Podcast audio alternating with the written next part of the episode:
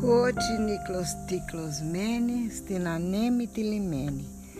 Dos ticlotsu na irice, paramite na inice.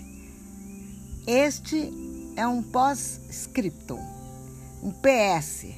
Depois de terminado uma carta, Tomás e Pedro, muitas vezes a gente coloca, lembra, já falou tchau, já se despediu, já mandou abraço e se lembra de alguma coisa. E eu uh, confesso que eu me senti impulsionada a fazer mais um relato, porque não é simples a gente se desligar de um processo, mesmo já tendo, estando gestando outro. Tem coisa pela frente. Faremos a segunda temporada do Cotine Closti. Mas eu quero ainda fazer um link, esse PS, com a temporada anterior, porque me sinto ainda imersa no delicioso pedido do Pedro, na sugestão respeitosa e carinhosa do Ivo, demonstrando quanto ele considerava importante as histórias, sugerindo, portanto, que eu fizesse a, a, a eh, da forma através do podcast Delícia lembrar as dicas do Tomás, o reforço positivo do Edmundo e da Maria do Carmo e de todas as pessoas que me gratificaram com depoimentos que foram publicados ou não.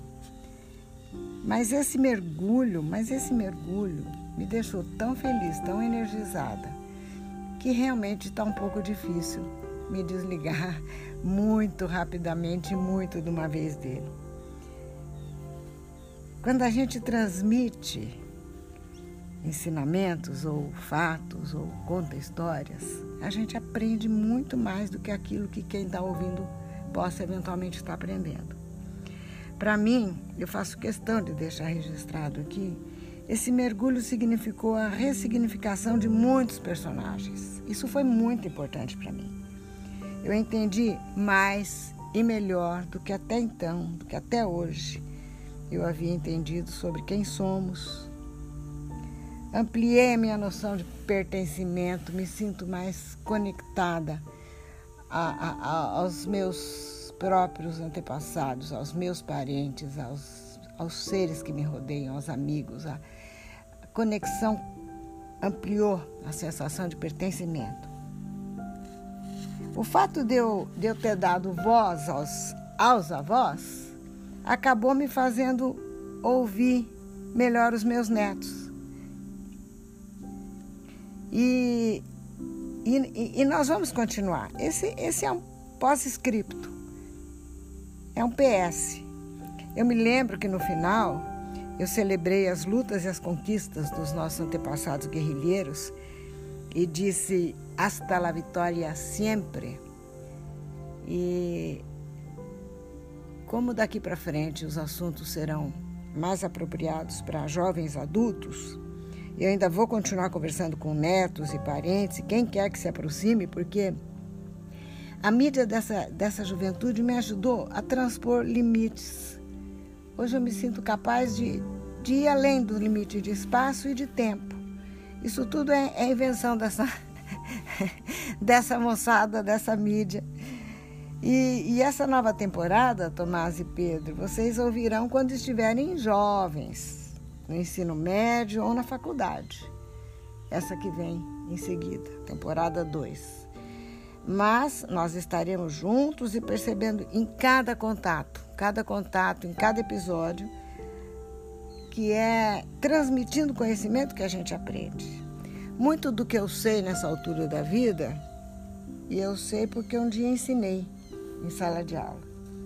E olha, é, Tomás e Pedro, eu posso garantir a vocês que, que velhos mestres ficam, ficam viciados em contar histórias. E a vovó está percebendo que realmente não vai conseguir parar de contar história, mas só que, de fato, eu tenho um projeto novo agora e eu vou contar história para pessoas mais adultas. Eu vou continuar conversando com vocês Tomás e Pedro, porque já visualizo, imagino e estamos de acordo que vocês vão ouvir isso aqui quando forem jovens, que vocês puderem acompanhar os assuntos que nós trataremos com capacidade de apreensão do, dos temas e das pessoas que vão falar, porque daqui para frente não será apenas a vovó. Né?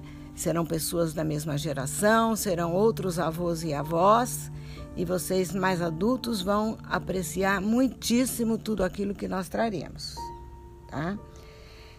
Então, o que nós temos que fazer agora é deixar bem estabelecido isso aqui.